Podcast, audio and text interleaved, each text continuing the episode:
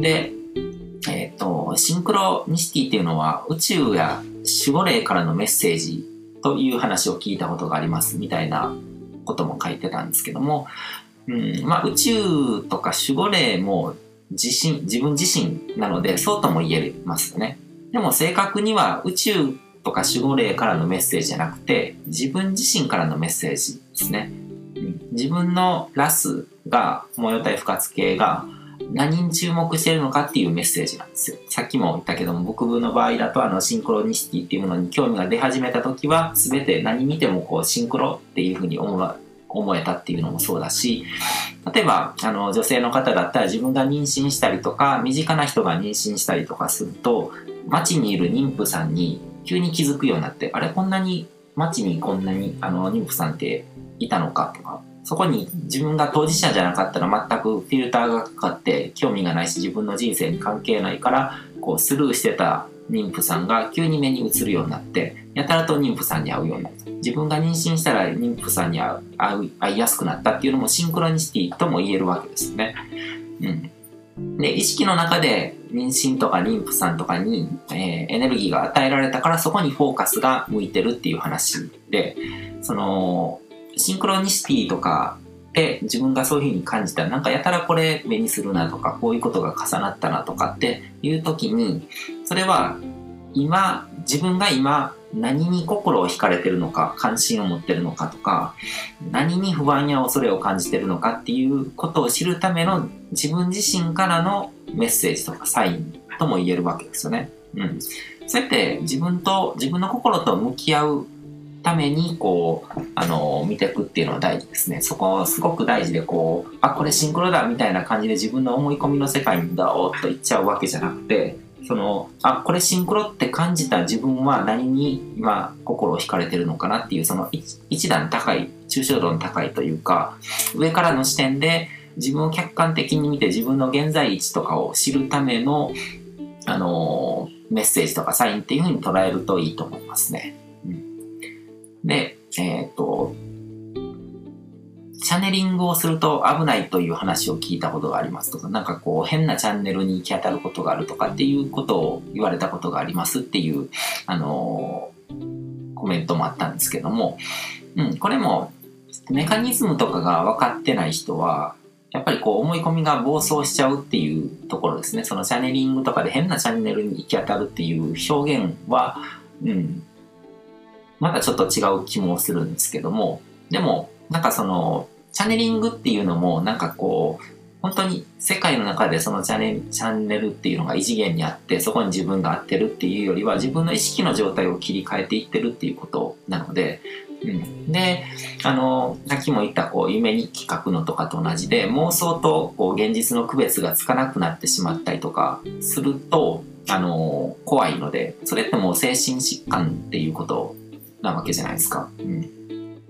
だからどこに臨場感を持つ普通の人はこう現実世界に臨場感を持ってこれがリアルの現実世界だで脳内に考えてるイメージとかそういうのとかっていうのはあのー、空想の世界だっていう区別がついてるわけですよねでも人の意識っていうのはすごくよくできててあの、実際に経験してないこう脳内のイメージっていうものとあの、物理空間で経験してる現実世界の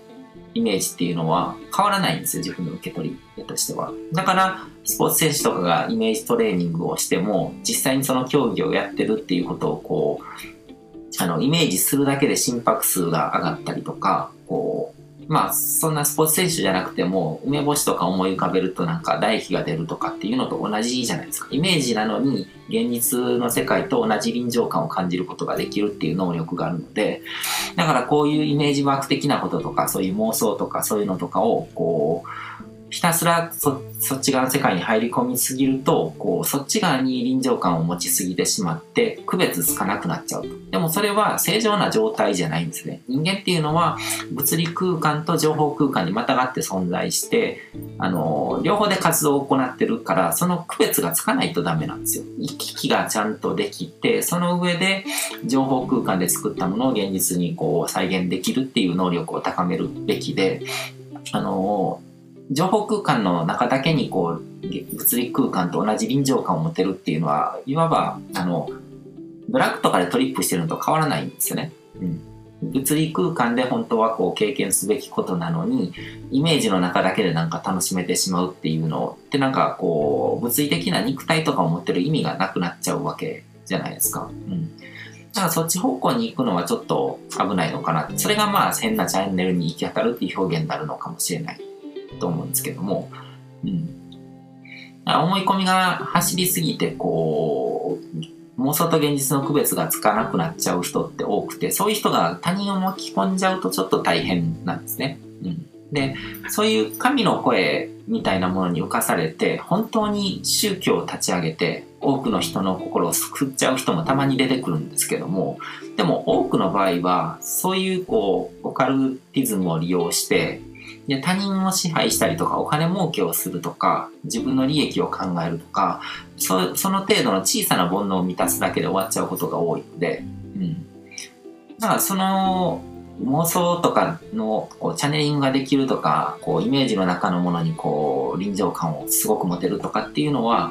うん。なんかそれ自体はこんなにあの対してすごいことでもないですね。その人のこう思考の抽象度とかが上がってこう他人の煩悩を巻き込んでこうより多くの人の幸せを考えるようになるとかっていう人がそういう能力を得たらすごくあの多くの人にとって幸せなことが起こると思うんですけどもそっちの方が大事ですね。うん、で、えっ、と予知夢とかっていうことも、あの、メッセージで来てたんですけども、その、予知夢っていうのもシンクロと同じなんですか？みたいな予知夢を見ることとか、こういう夢を見るとか、うん、あの、こういう夢を見たら3日後にその人と会ったとか、うん、で、この宇宙っていうのはシンクロでできてて、シンクロニシティですよね。共振とかそういうもので出来上がってて、で人の意識っていうのは集合意識とつながってるし、集合意識からこうさらにこう自然そのものとつながってるっていうことを考えたら、まあそういう予知夢みたいなことが起こっても不思議はないわけですね。だか説明しようと思ったら説明できるんですけども、でも、まだ科学的にしっかりとしたこう因果関係が解明されてるわけじゃないですよね。なんか因果関係がしっかりとこう確認されて、で、再現性が持たされるレベルでなんかこう解明されてることじゃないので、だから手放し手放しで信じるのは危険なんですね。で、予知夢を見たっていうのも、多くの場合はもう単なる偶然って考えちゃったらいいと思うんですよ。どっちかというと、こう当たらない方が可能性が高い。それを頼みにしたりとか、それだけを根拠に重要な選択の判断をしちゃうっていうのはちょっとリスクが大きいと思いますね。だからそれがもう本当にこう妄想と現実がこう区別つかなくなるっていうのと同じで、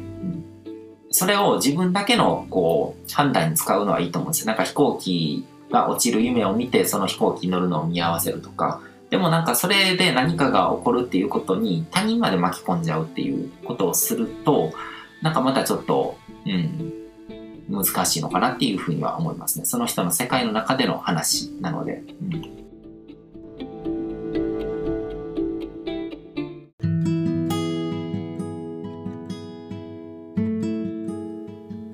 今回も最後まで聞いていただいてどうもありがとうございます。チャンネルの説明ページの方に僕が提供している悟り式コーチングの最初の2ヶ月分を無料で受講できる案内があります。ゴール設定とアファメーションについて詳しく解説してるんですけども、僕自身もこれらのことを本格的に取り組み始めて、で、それで大きく人生を変えたという経験があるので、あの、まだ受講したことがない方であったりとか、このタイミングでピンとくる方はぜひ登録して体験してみてください。また、僕がどんな人間なのかを簡単に知ってもらえる2分ほどで読める会員プロフィールのリンクも貼ってます。僕自身がインターネットを通じた出会いによって自分の人生を大きく変えたので、この出会いがあなたの人生を変える良いものになることを願ってます。ではまた次の放送でお会いしましょう。